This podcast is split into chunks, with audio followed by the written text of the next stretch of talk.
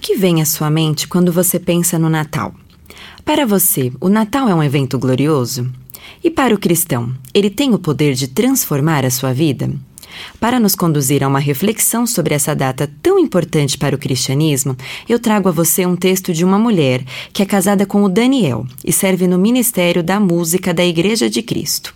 Ao se definir, ela toma emprestadas as palavras do poeta: Sou uma pecadora, salva pela graça de Deus. É só isso, e é suficiente.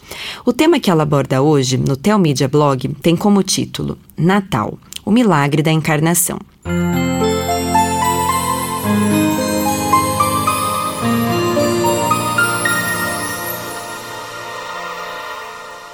Então, o Natal chegou. E o que você fez? Ao me ouvir falar sobre o Natal, uma música tocou dentro da sua cabeça? Se isso aconteceu, perdoe-me por isso.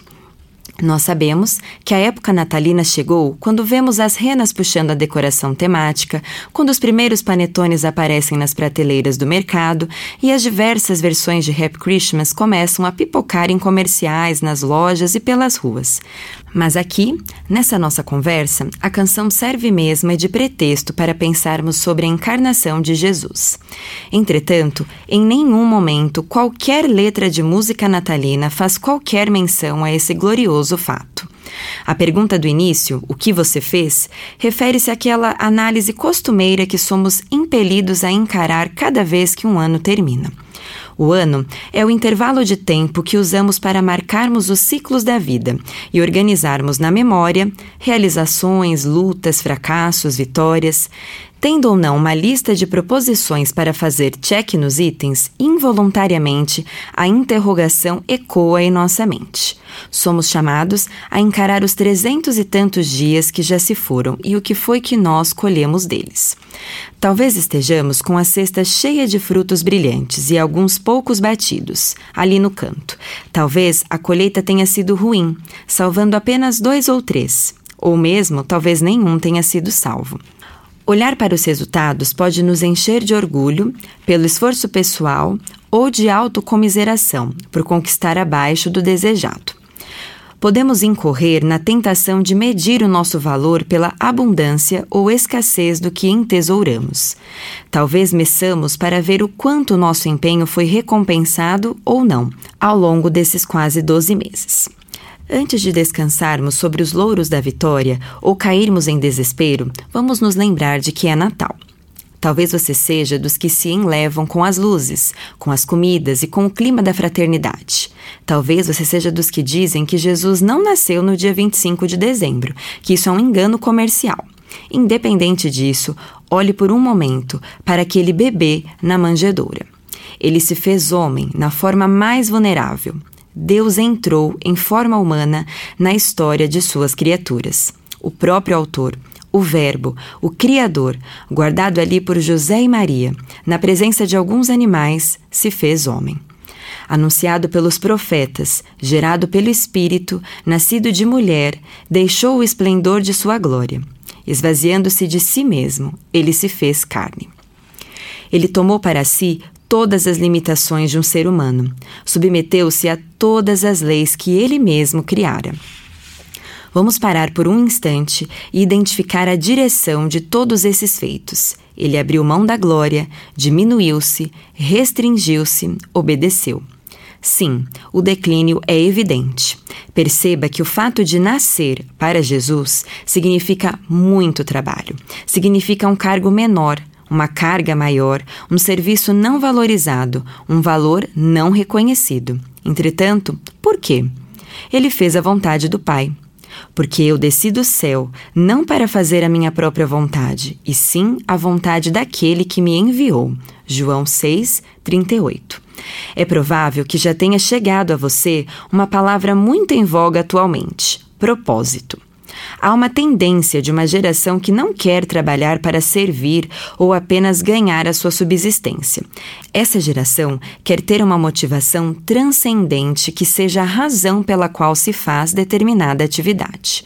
Via de regra, esse intuito de ressignificar o trabalho leva as pessoas a procurarem dentro de si mesmas esse porquê. Entretanto, podemos afirmar que ninguém que tenha pisado neste planeta viveu e trabalhou tão plenamente um propósito como Jesus. Ele não visava sucesso ou glória pessoal, mas teve o objetivo de cumprir a vontade de quem o enviou, o Pai. São dias próprios para refletirmos, especialmente sobre a vida do filho.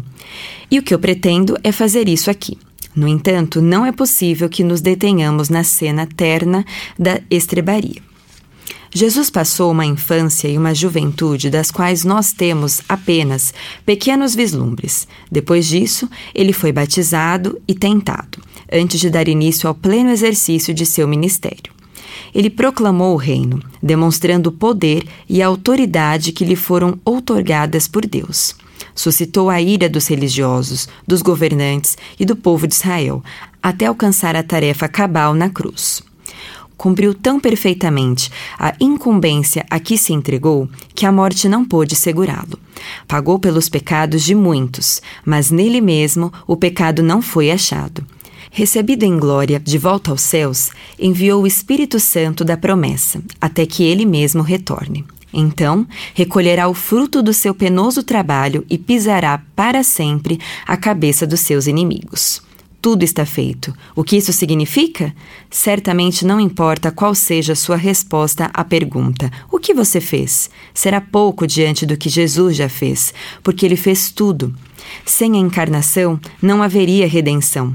Seríamos ainda escravos das nossas obras, da corrida pela produtividade, da nossa preguiça ou incapacidade. Entretanto, está consumado, e o nosso valor já foi determinado estamos livres para as boas obras, as quais Deus de antemão preparou para que andássemos nelas. Efésios 2, 10.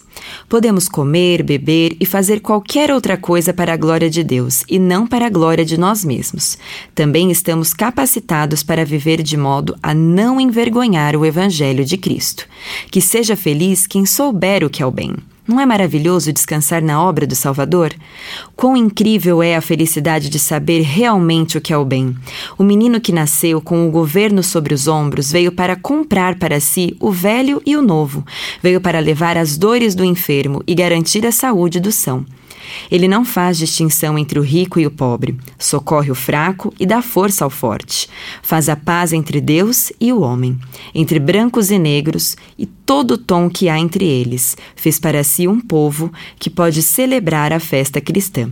Mas Deus, sendo rico em misericórdia, por causa do grande amor com que nos amou, e estando nós mortos em nossos delitos, nos deu vida juntamente com Cristo, pela graça sois salvos, e juntamente com Ele nos ressuscitou e nos fez assentar nos lugares celestiais em Cristo Jesus, para mostrar nos séculos vindouros a suprema riqueza da sua graça, em bondade para conosco em Cristo Jesus. Efésios 2, de 4 a 7. Então, um bom Natal.